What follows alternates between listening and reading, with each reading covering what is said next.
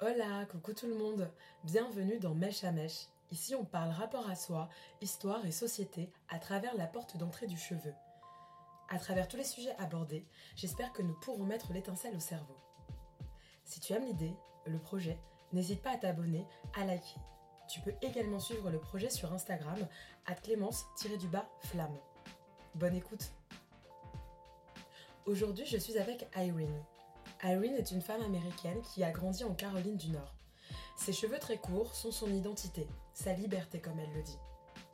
Pour Irene, grandir en Caroline du Nord, c'était être contrainte d'évoluer dans un milieu conservateur, milieu auquel elle n'a jamais vraiment adhéré. Aujourd'hui, elle est une femme libre qui se bat pour les droits de personnes persécutées, notamment à cause de leur orientation sexuelle et leur identité de genre. Pour Irene, les cheveux sont bien plus qu'un alignement avec son style. Et oui les amis, les cheveux ne sont pas que des poils qui poussent sur nos têtes. Bonjour Irene. Bonjour Clémence. Comment tu vas? Je vais très bien, et toi? Ça va, merci. Alors je suis très contente de t'avoir dans Mèche à Mèche aujourd'hui. Moi aussi. Pour commencer, euh, comme les gens ne te connaissent pas, est-ce que tu peux te présenter en quelques mots? Tu nous dis ce que tu veux de toi euh, pour, euh, pour les auditeurs. Bien sûr, avec plaisir.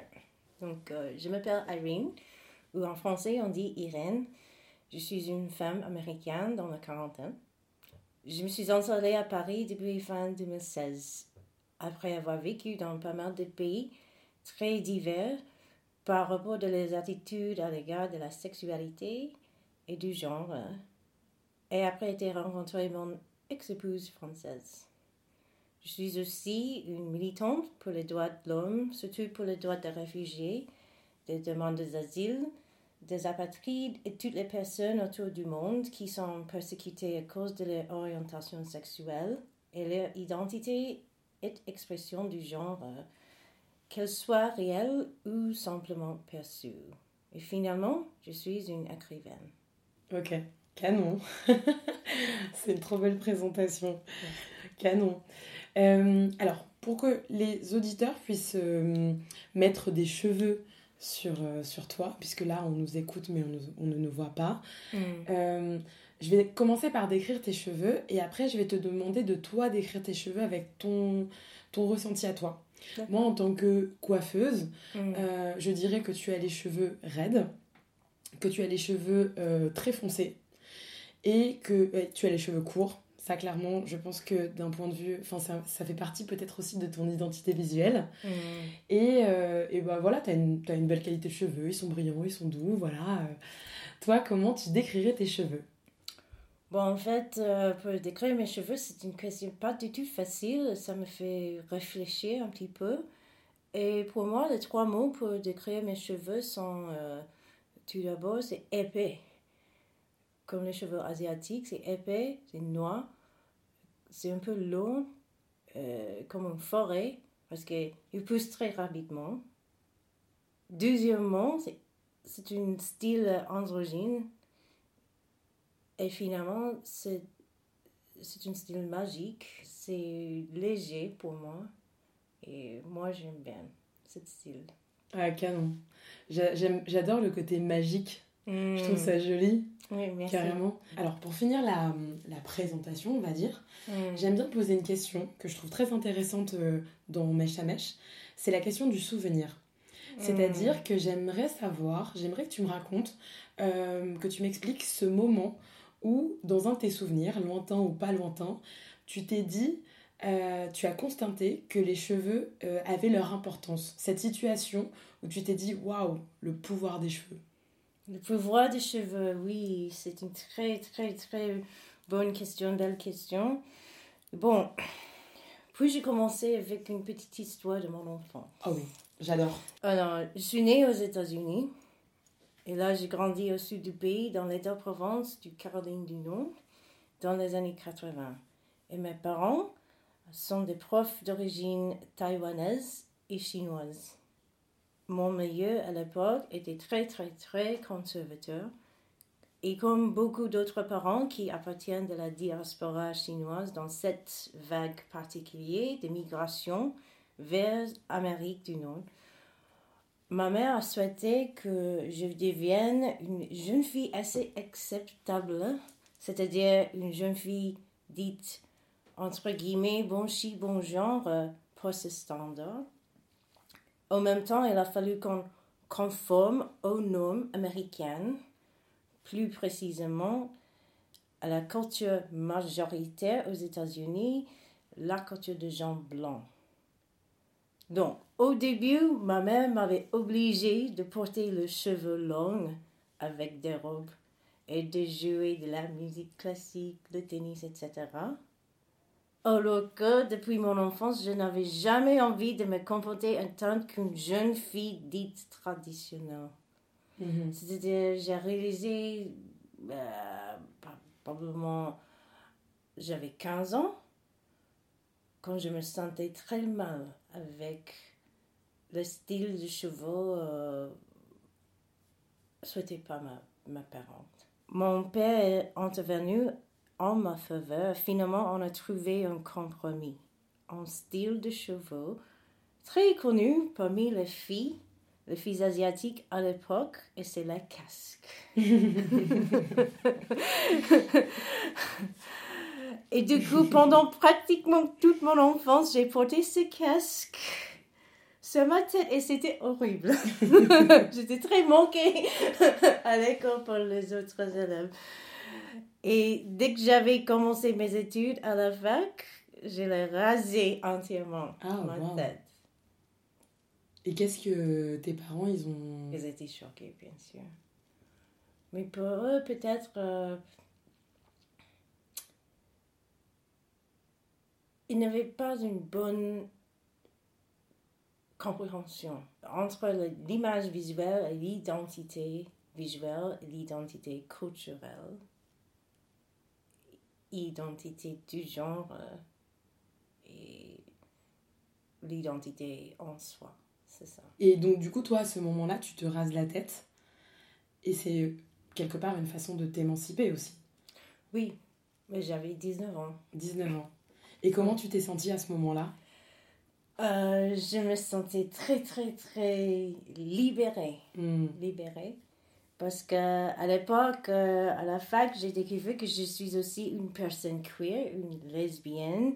Et ça m'avait fait du bien, cette découverte, parce que dans la culture queer, à l'époque, il y a une acceptation des expressions de soi plus diverses, et plus, plus expansive que dans le monde plutôt hétérosexuel Mm. et plutôt traditionnel. Et euh, pour moi, il y a un autre souvenir de lointain qui je mets à côté le souvenir de tête rasée. Et ça, cela, c'est, c'est un souvenir de, de mon enfance aussi. Et euh, parce que mes parents, ils étaient des profs. Et on n'est pas riche comme une famille. Et donc, mon père, il a insisté qu'on restait chez nous à la maison et mon père va devenir le coiffeur. D'accord, ok. Il n'a pas la promotion. et euh, si je parle honnêtement, il n'a pas très grand talent dans ce domaine. Mais euh, il a envie d'économiser argent aussi. Oui. Donc, il nous a dit, en fait, euh, euh, il nous a dit, c'est-à-dire, il a dit à moi et ma mère, euh, vous n'avez pas besoin de prendre soin de vos cheveux au salon parce que c'est trop cher Mhm. et c'est pas très important. Et ça, c'est une perspective d'un homme Complètement. Ouais, d'un homme avec toutes ses préférences et toutes ses faiblesses aussi. Mhm. Ouais, Bien sûr. et ses propres aspirations. Et donc, chaque mois, mon père me met dans la salle de bain. et euh, avec le papier pour le- les ordinateurs. Les imprimantes ordinateurs des années 80, ok? Et il a coupé mes cheveux soi-même. Dans le casque. Le casque. Le casque. Et après, je me regardais dans le miroir et c'était vraiment la honte. Mais lui, il, est très, il était très fier. Il était content. il était très content. et euh, quand j'ai rasé mon tête, ma tête, pardon, euh, à l'université, je me promis que il n'y aurait jamais un retour dans l'époque de casque de mon père. Mon père. Je crois avec le style du cheveu, la présentation visuelle de soi, il y a toujours une négociation à l'intérieur entre le souhait des autres, Mhm. de l'autrui, notamment le souhait de nos familles, nos parents, de nos amis, de nos profs, de, de, de nos idoles, les chanteuses, les athlètes, etc. Et finalement, notre propre souhait. Mm, mm. Complètement. Ça, c'est hyper intéressant. Et, et c'est ça que j'aime bien, c'est ce dont j'aime parler dans, dans le podcast, parce que tout ça, c'est très euh, construit. Hmm. Et donc, c'est vrai que nous, on se construit par rapport à ce qu'on voit, et l'extérieur nous perçoit par rapport à ce que nous, on, on dégage, par rapport... Et des fois, il y a des petits... euh, bah, des fois, ça se connecte pas, quoi. Et je trouve que les cheveux, pour ça, c'est un outil de dingue pour euh, justement communiquer d'une certaine manière. Parce que quand on a les cheveux courts, quand on se rase la tête, qu'on a 19 ans, qu'on est une jeune femme, qu'on vient d'un milieu assez conservateur, c'est Hmm. clairement une façon de te dire un peu euh, merde. Ouais, merde, exactement. Merde, Tu vois exactement. Euh, Surtout à l'époque. Surtout à l'époque, carrément. Ouais, il y a 25 ans peut-être. Mais aujourd'hui, c'est très, très, très bien de voir euh, de plus en plus de Mhm. jeunes filles, de femmes, de n'importe quel âge, qui portent le cheveu court. Mhm. Peut-être euh, c'est la tête rasée, peut-être je sais pas. Mais je crois qu'il y a, il y a plus d'ouverture d'esprit. Avec ma tête rasée et mes autres euh, vêtements, j'avais percé mon nez. J'ai tenté, j'avais tenté de colorer ma tête euh, avec très peu de cheveux. J'ai- coloré avec la, le, le couleur verte, bleu, un peu punk. Et euh, bien sûr, il y avait des réactions. Mhm. Ouais. Et, et des fois, c'était positif. Oui. Du côté artistique, il y avait des gens qui, euh, qui me donnaient des compliments. Mais plutôt, c'est pas des compliments. Majoritairement, c'était plutôt des critiques euh, pas sympas. Les critiques pas sympas ou les moqueries. Moqueries. moqueries, ou bien euh, il y a des gens qui avaient peur Mhm. Ok. parce que peut-être euh, ils ont pensé oh euh, cette personne elle est un peu tough elle va faire quoi avec nous D'accord. Et moi, comme une personne, je n'ai pas un euh, comportement agressif, pas, Pas du, tout. Mais ça, c'est le pouvoir Mm. de cheveux. Exactement. Ouais. Exactement. Parce que, en fait, dans l'imaginaire collectif, on s'est fait cette image, ouais. et donc du coup, les gens, ils se disent Ah oui, c'est dur comme image. oui c'est dur. Parce qu'il y a Ouais. toute cette imagi- enfin, tout cet imaginaire qui vient de plein de choses, hein, qui vient de euh, bah, la Seconde Guerre mondiale, euh, on rase la tête des femmes, donc c'est une punition. Euh, on a aussi cette, cette, cette image des, des, des, des gens malades à qui, on, on rase la- qui perdent leurs cheveux. On, on a plein de choses comme ça qui Mhm. font qu'on met, on met du négatif et on, Et puis bon, bah, tout ce truc autour de la femme qui doit avoir les cheveux longs, Ouais. ajouter à ça euh, plein de mythes, un peu comme ça.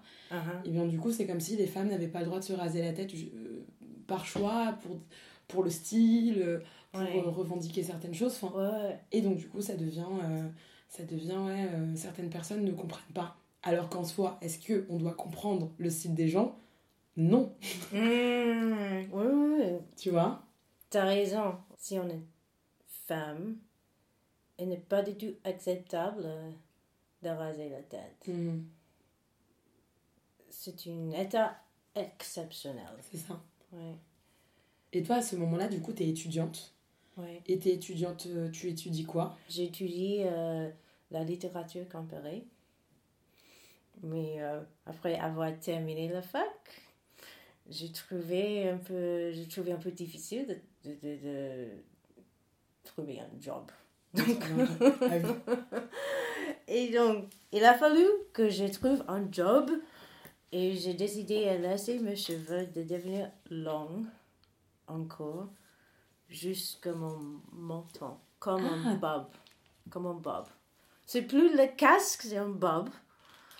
Et quand j'ai commencé à travailler sur le terrain, tant qu'une aide humanitaire avec les réfugiés et les demandeurs d'asile, je me trouvais encore dans les meilleurs conservateurs, où il y avait des fautes préjugés contre les femmes qui, en portant des cheveux très courts, elles sont perçues comme des rebelles ou comme des provocantes dangereuses ou bien même des personnes blasphématoires Mhm, carrément. dans certains contextes. Et donc, afin d'adapter à mon travail, j'ai changé ma, ma présentation extérieure encore vers une expression de genre plutôt classiquement Mhm. féminine. Et, et toi, à ce moment-là, tu te sens comment? Parce que, en fait, en soi, tu, tu dois te dire, ben, en fait, ça change rien à qui je suis. Ouais, Au, au fond, ton travail, tu le fais de la même manière. ouais, En plus, on pourrait penser que justement, dans ce milieu-là, en fait, on, on- on- est censé être un peu altruiste, on est censé être euh, tourné vers l'autre, donc l'apparence physique, et en fait, c'est pas du tout le cas. Du coup, tu es obligé de te remettre dans une apparence euh, qui choque moins les gens. oui, qui Et- choque moins les gens, tu qui est plus, euh, euh, oui, on dit safe, acceptable. Acceptable. Safe pour les autres. hein. Exactement. Safe pour, pour, euh, Parce qu'en soi, pour toi, c'est pas très safe. Parce que ça Ouais. veut dire que tu dois être entre ce truc de te dire, ok, c'est pas vraiment moi, mais il faut que je fasse ça pour euh, qu'on m'accepte et pour pouvoir rentrer dans ce truc-là. Et donc, c'est, je, moi, je trouve ça hyper euh, compliqué parce que t'as pas le droit de. En vrai, ça joue énormément sur ta vie. T'as pas le droit d'être qui tu es vraiment. oui. Tu vois Oui, oui, oui. T'as raison, et ça produit de la tens- tension, bien Mhm. sûr. Et, euh, mais à l'époque, ce n'est, pas encore une, un très grand problème pour moi. Et donc, à l'époque, je portais les cheveux aux épaules avec le boucle oreille classique, les robes, le talon et le sac à main. Ah ouais C'est comme un costume. Oui.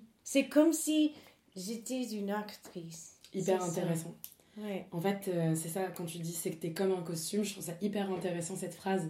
Mm. Parce que, parce que tu étais obligé de te déguiser pour rentrer Ouais. dans le monde Ouais. et, euh, et avoir un peu euh, une certaine crédibilité. Oui, oui. Et, et ça fonctionnait? Oui, ça fonctionnait assez bien. Notamment quand j'ai travaillé pour les Nations Unies. Et je me sentais obligée de me cacher, de me masquer mon identité antérieure. Et quand tu dis ton identité intérieure, Mhm. c'est-à-dire que c'est quoi ton identité intérieure? Oh, c'est une très bonne question. Parce que mon identité à l'intérieur, ce n'est pas juste que je suis une femme queer ou lesbienne, Bien sûr. mais aussi j'ai un côté artistique, j'ai un côté euh, qui cherche euh, le sens de ma vie, la grande question. philosophique ou spirituel. J'ai un côté ésotérique. J'aime bien l'astrologie et euh, méditation et tarot. Mhm. Et toutes les choses un peu hérétiques Oui.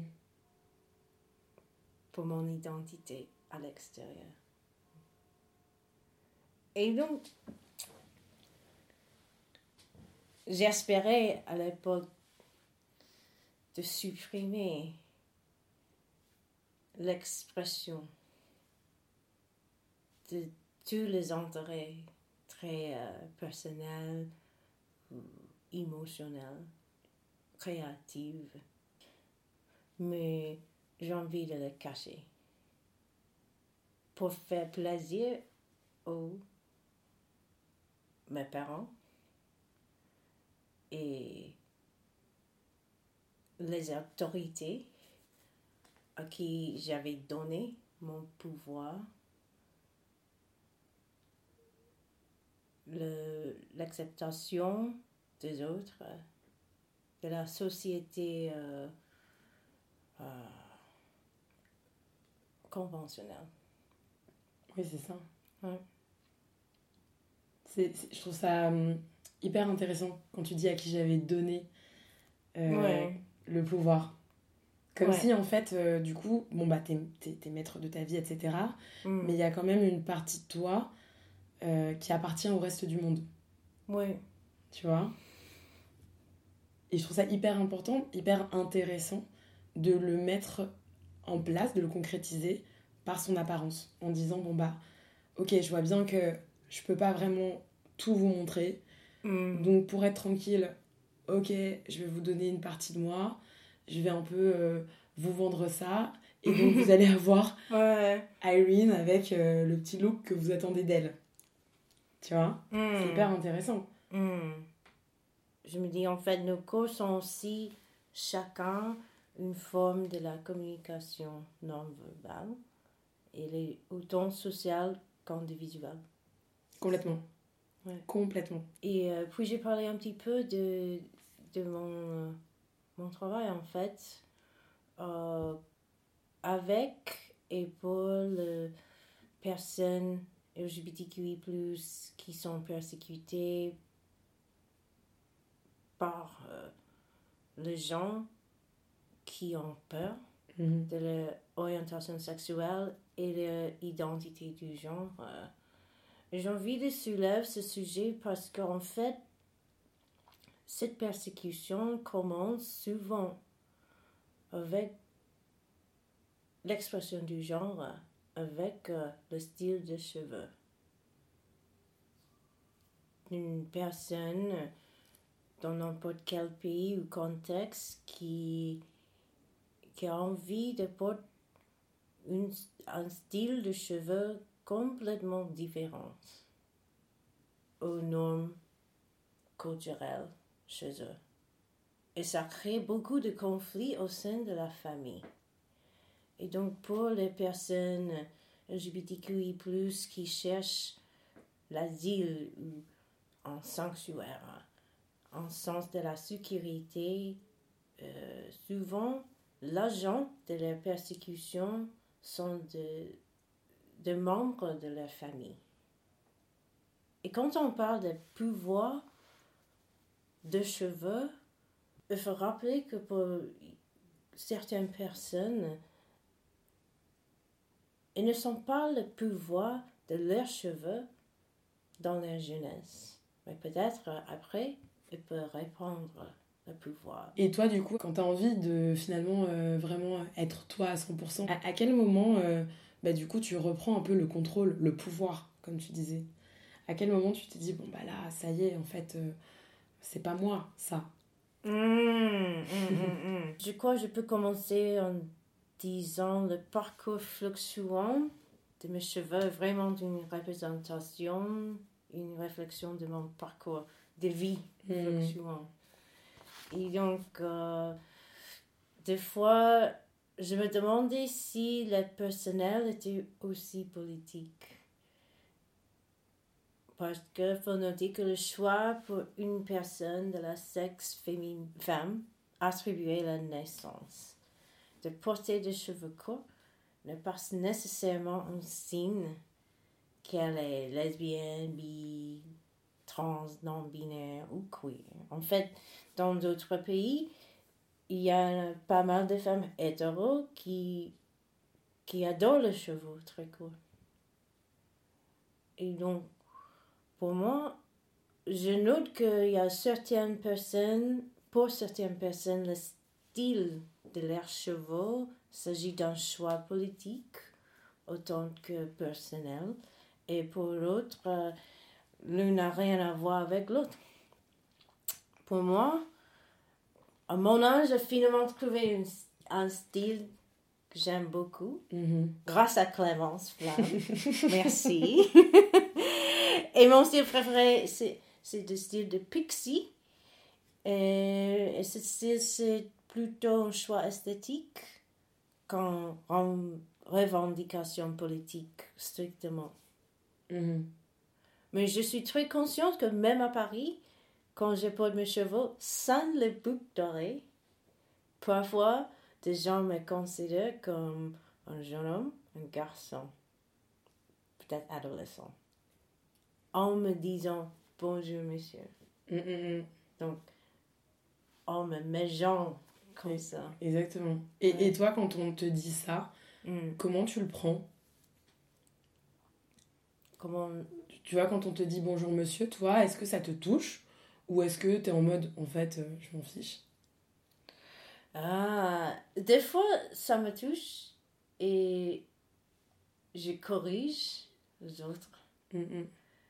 Et des fois, je m'en fiche Oui. et je le laisse. Je trouve aussi que c'est par ce genre de petits de, de, d'actes-là Ouais. qu'on s'éduque les uns les autres. Le fait de reprendre les gens, euh, de dire euh, madame ou, ou monsieur ou peu importe, Ah, mais c'est aussi une façon de se sensibiliser chacun à bah en fait là tu m'as dit monsieur, la personne elle va être euh, un peu en mode ah ok mince je me suis trompée, elle va se sentir peut-être des fois un peu bête, mais dans sa tête peut-être qu'elle va faire le chemin de se dire ok toutes les femmes n'ont pas les cheveux longs. Et ça va lui rappeler Mm. aussi qu'il n'y a pas qu'un modèle de, de, de, de femme, de féminité, de tout ce qu'on veut. Et Ouais. c'est pour ça que c'est tout bête. C'est un petit acte et ça veut a, priori rien dire. Mais pour moi, ça, plus ça, plus ça, plus ça, plus ça, Mhm. et ben ça crée des, des grandes choses, tu vois. Et donc, euh, ces moments où, où tu reprends les gens, moi je trouve que c'est des mini-moments d'éducation. Bien sûr, tout le monde ne réfléchit pas comme ça, mais Ouais, je pense qu'il y a des gens qui vont se sensibiliser un petit peu. oui. Et donc, euh, donc c'est pour ça que tous ces. Même si à la base, toi, quand tu le fais, tes cheveux courts, c'est pour ton style à toi, Mm. C'est là où ça a toujours un petit impact, un petit peu. euh, Micro-intact peut-être. c'est ça. Ouais. Et donc, c'est ça encore le pouvoir de chevaux Mm, et de donner des autres chemins visuellement aux autres. C'est assez subtil, c'est pas du tout agressif. C'est doux en fait. Exactement. Et c'est là où pour moi c'est important que on ait des représentations et de la représentativité pour que chacun trouve son rôle modèle. Parce Mhm. qu'il y a autant finalement de, de, de rôles modèles que de gens presque. Après, il y a- Ouais, il y, a des familles, Mhm. mais moi je trouve ça hyper important que ces petites filles, ces petits garçons, Mhm. en regardant euh, euh, les pubs dans la rue, en regardant euh, la télé, en écoutant des musiques, en regardant Instagram, enfin peut-être pas quand ils sont trop petits parce qu'Instagram pour les petits, c'est dangereux. mais, mais que chacun puisse se sentir exister et, euh, Mhm. et, et, puisse se dire ok on, on, on comprend ok je parce que ça dans, dans- je pense que en tant qu'adulte Ouais. Ce, ce petit enfant intérieur qui a existé ou pas il est toujours là et Mhm. quand il n'a pas assez existé ça c'est ça crée des petits trucs là-haut euh, pas toujours terribles quoi Ouais. Ouais, ouais, ouais. tu vois? Oui, tu as raison, en fait, euh, c'est nécessaire d'affirmer le petit enfant Mhm. euh, à l'intérieur de chacun, chacune de nous. Et d'ailleurs, ça me donne envie de te poser cette question, puisque là, on s'est arrêté au moment où tu avais laissé quand même tes cheveux, tout ça. Toi, à quel moment tu recoupes tes cheveux? Est-ce que tu fais partie de ces gens qui ont coupé en se disant il va arriver des choses? Ou est-ce que les choses étaient là et tu t'es dit allez maintenant je coupe? Ah, j'adore cette question. J'ai recoupé mon cheveu euh, il y a peut-être 5 ans, 4 ans, 5 ans. C'est récent quand même. C'est récent, oui. Donc, j'ai quitté l'ONU. Tout d'abord, il a fallu quitter cette organisation. il y avait une divergence de chemin entre la valeur de cette, ce genre de travail et mes valeurs personnelles. Et ça, c'est le travail d'une personne dans la quarantaine. Mm, ouais. C'est le redécouverte de soi. Et donc, euh, j'ai changé mes cheveux euh, dans des étapes. C'est-à-dire, c'était un changement graduel. Mais euh, c'était bah, il y a 4 ans, je crois. 4 ou 5 ans. Et j'ai tenté de couper mes cheveux moi-même parce que j'avais du mal à trouver une coiffeuse à Paris à l'époque. Et en plus, j'avais peur, j'avais peur de devoir expliquer en français ou en anglais, peu importe, une personne qui peut être euh, euh, plus conservateur. Hmm, je comprends.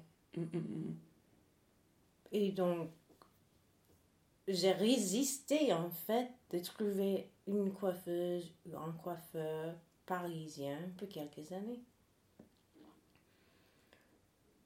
Mais c'est vraiment, c'était vraiment une catastrophe de couper mes cheveux moi-même, comme mon père, comme mon père à l'époque. C'est ce que je pensais, je me suis dit, là, t'as compris ce que ton père. Et finalement, j'ai trouvé une coiffeuse, euh, peut-être c'était à le bon marché. Oui, Natsumi. Natsumi, euh, qui était une coiffeuse japonaise, et elle connaît mon style préféré et mon cheveu, mes cheveux très bien. Mais elle est partie et elle a recommandé que je euh, travaille avec toi, mhm. Clémence. Donc, euh, elle m'a donné de très belles recommandations sur ton, euh, pas juste ton travail tant qu'une coiffeuse, mais aussi ton projet À mèche, le projet de diffusion, de réflexion euh, sur le pouvoir des chevaux. Mm-hmm. Et ça m'intéresse beaucoup. Donc, euh, j'ai la chance de te trouver. Ah non, mais pour moi, c'est une chance aussi parce qu'on a toujours en plus des échanges hyper intéressants. En fait, c'est un peu l'enjeu de, de même tout ce qu'on dit dans tous les podcasts, c'est ce truc d'être raccord avec soi en fait. Ouais. Peu importe que tu aies les cheveux méga longs, très court, un côté rasé, une crête. Ouais. À partir du moment où tu es authentique et que tu te racontes la vérité à toi-même, ouais. à partir de là, il y a tout qui il y a beaucoup de choses qui fonctionnent mieux. Oui. Exactement. Très bien dit. Beaucoup de choses qui fonctionnent. Parce que c'est pas juste un, un alignement physique. C'est plein de choses, même après des choses que tu mets en place dans ta vie euh, personnelle, dans ta vie euh, euh, au travail, dans... parce que du coup, t'es es plus clair. Et, et, et c'est comme si les planètes s'alignaient quelque part. Peut-être qu'elles s'alignaient avant, je sais pas. Peut-être, euh, oui. Les étoiles et les planètes s'alignent. Tu vois? Et c'est ça que je trouve euh, intéressant. Et, et honnêtement, je trouve. Enfin, je sais pas si tu veux ajouter quelque chose. Parce que là, je trouve que tu m'as dit. Enfin, j'aime beaucoup la façon dont on a raconté l'histoire et tout ça. Merci beaucoup pour ce joli témoignage. Oh, merci parce à que toi. c'est enfin je savais de toute façon que ça allait être un bel échange ah. et, euh, et puis bah écoute on a hâte d'écouter euh, tout ça euh, bien monté et bien bien fignolé oh, merci beaucoup merci merci merci d'avoir écouté cet épisode Si vous avez aimé, likez et partagez sans modération. Des fois, il suffit d'une petite histoire pour mettre l'étincelle au cerveau. À très vite, prenez soin de vous.